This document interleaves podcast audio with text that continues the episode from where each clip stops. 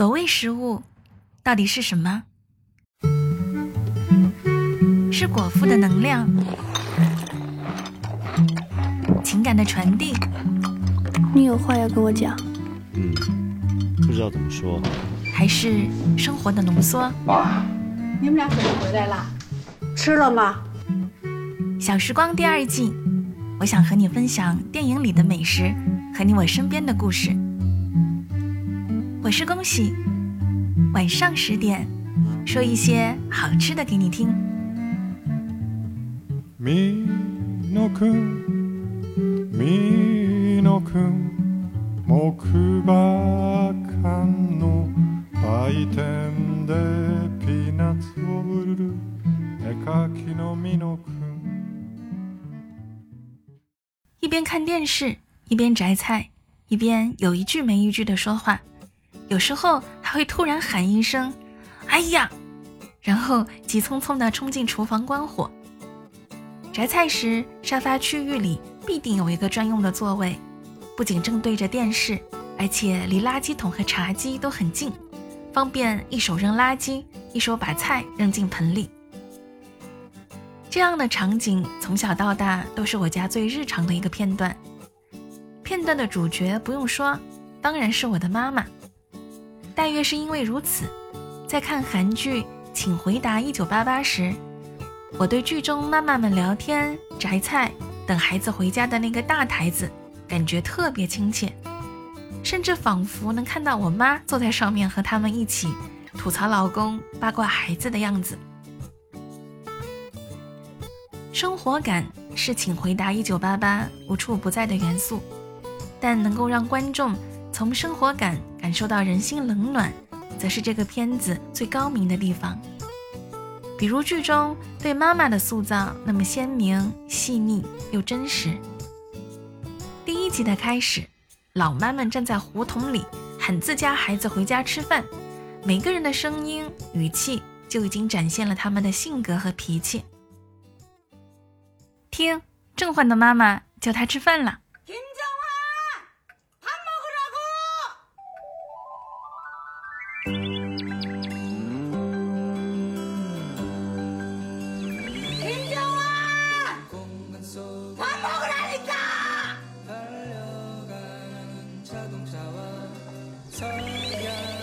接着是善宇的妈妈。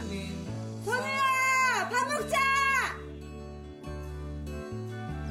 然后是德善的妈妈。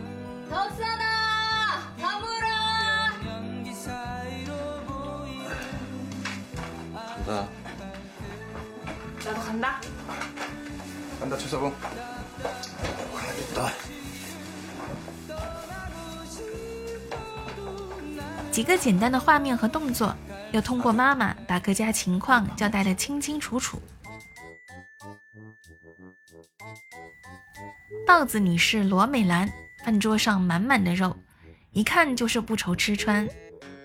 德善的妈妈一花不停地给小儿子和大女儿夹菜， 作为老二的德善被忽视的情况一目了然。善应则笑容满面地给儿子善宇夹菜。善宇则照顾妹妹吃饭，虽然是单亲家庭，却温馨动人。然后从罗美兰让儿子去跟德善家要碗米饭开始，各家孩子就端着碗来回的穿梭，换来换去。大部分菜又汇聚到了母亲早亡的崔泽家。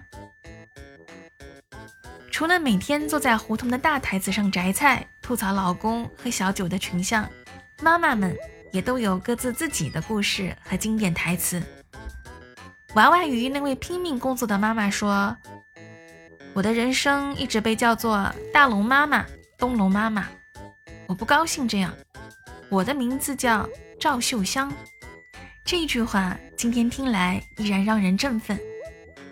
富婆罗美兰发现自己离家几天，而家里依然整洁，觉得自己不被需要而失落，一句。没有我，你们可怎么办啊？说出了无数妈妈的骄傲。性格柔弱的伊花，为了女儿拦在警察面前，拼命理论，活出自尊的样子，令人心疼。尤其让我感触的是第五集中，善应家的故事。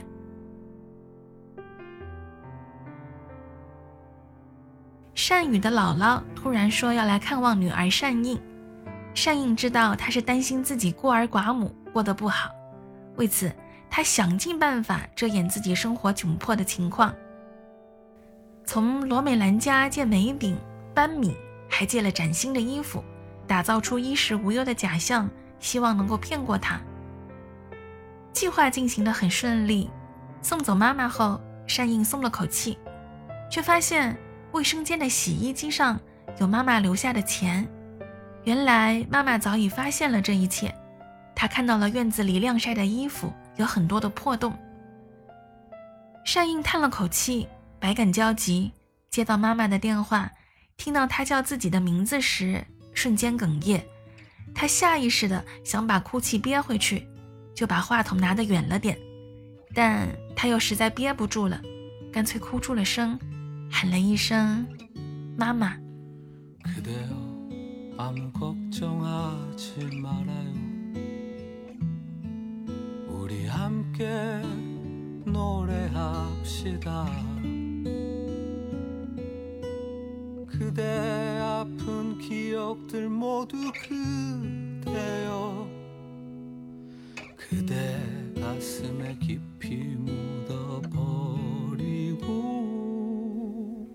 即使善应已经年到中年，并且为母则刚，但是攻破他的防线只需要他的妈妈叫一声他的名字。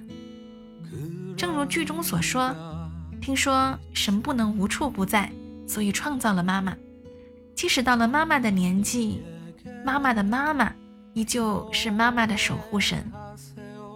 妈妈这个词，只是叫一叫，也觉得喉间哽咽。之所以对这一集格外感触，是因为那个哭泣的善应，像极了我记忆里某个时刻的我的妈妈。